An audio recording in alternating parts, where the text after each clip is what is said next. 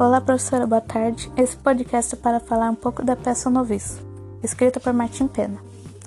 O Noviço se passa no Rio de Janeiro e conta a história de uma mulher chamada Florença e seu marido, Ambrósio, que só se interessa pelo dinheiro dela.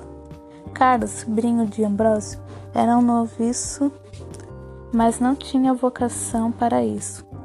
Mas era obrigado pelo seu tio. Emília, filha de Florença, era apaixonada por ele.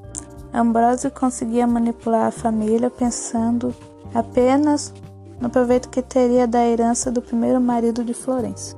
Martins Pena foi um teatrólogo que nasceu em 5 de novembro no Rio de Janeiro e faleceu em 7 de dezembro de 1848. Foi um dramaturgo brasileiro e o introdutor da comédia de costumes do teatro do Brasil e um dos principais autores de teatro do romantismo no país, no século XIX.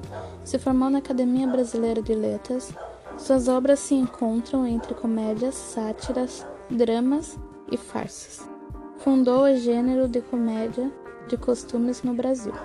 Produziu peças curtas e superficiais. É isso, professor.